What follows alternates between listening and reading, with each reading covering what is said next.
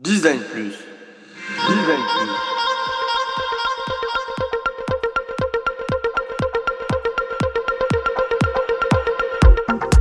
Je pense que le design doit rendre service au plus grand nombre et avoir des responsabilités écologiques et sociales. Je suis euh, Laurent Galen, designer d'expérience depuis 15 ans. Avec euh, Design Plus, je vous propose de rencontrer ensemble les designers français qui vont partager avec vous leurs connaissances, leurs expériences, leurs passions et leurs inspirations.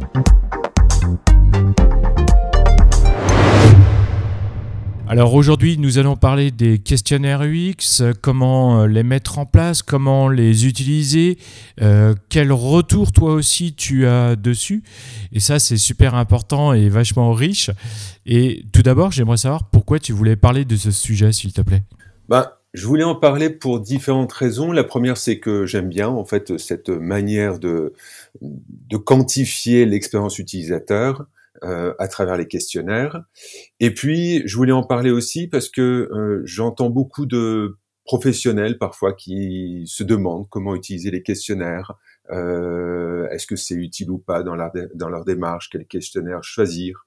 Et puis, ce que je vois également, hein, ce que j'observe euh, dans la vie de tous les jours, c'est que il y a de plus en plus de questionnaires en fait, hein, ou de, de questions qui sont posées aux utilisateurs de systèmes euh, moi, je suis euh, quasiment tous les jours confronté euh, à des, des, petites questions très simples, mais qui permettent de quantifier l'expérience utilisateur. Alors c'est par exemple, je sais pas, hein, comme beaucoup d'entre nous, j'utilise Google Maps et puis à la fin de mon parcours, il me demande est-ce que vous êtes satisfait de la manière dont vous avez été guidé ou pas?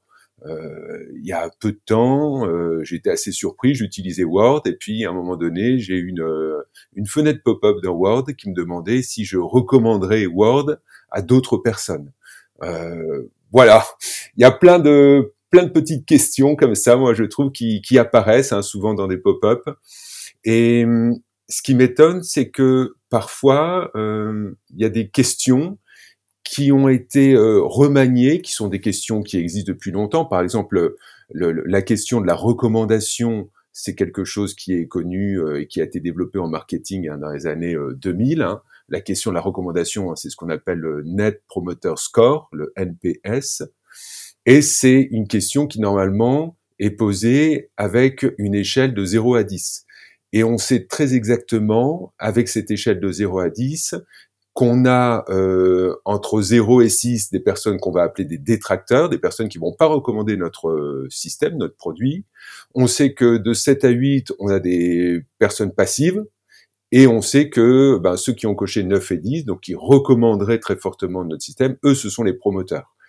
Et ce que je veux dire par là, c'est que il y a une manière d'interpréter ces échelles qui ont été construites d'une certaine manière. Et euh, moi, ce que j'observe parfois, hein, même assez souvent, c'est que ces échelles-là, elles sont remaniées. Euh, par exemple, hein, le, dans Word, euh, j'avais, euh, je pouvais cocher si je recommanderais euh, ce Word à, à, ma famille, à des amis, sur une échelle de 0 à 5. Et je me suis demandé, mais comment ils vont interpréter ça? Parce que là, l'échelle originale, elle va de 0 à 10. Donc c'est aussi avec cette, cette volonté de souligner l'importance euh, bah, des questionnaires et de la façon dont ils ont été construits, de respecter la manière dont, dont ils ont été construits, euh, que ben, ça m'intéresse de parler des questionnaires et puis d'en parler avec toi aujourd'hui. Euh, et puis pour répondre aussi à, toutes les questions que, ou au maximum de questions en tout cas que se posent les UX designers vis-à-vis -vis des questionnaires. Donc euh, voilà, c'est pour ces raisons-là. Je pense aussi euh, aux UX designers, aux professionnels qui développent leur questionnaire maison. Euh, J'en connais beaucoup qui n'ont pas toujours donc connaissance du panorama des questionnaires qui ont été validés hein, et qui existent dans le monde de l'UX et qui développent leurs propres échelles. Et euh, ben, le, le, le, risque en développant sa propre échelle, c'est de ne pas mesurer vraiment ce qu'on croit mesurer. Donc euh, l'UX ou certaines composantes de l'UX en particulier. Et, et voilà. Et du coup, euh, ben, mon objectif avec toi aujourd'hui, c'est aussi de, de pouvoir présenter euh, quelques échelles en tout cas qui pourraient être utiles aux professionnels.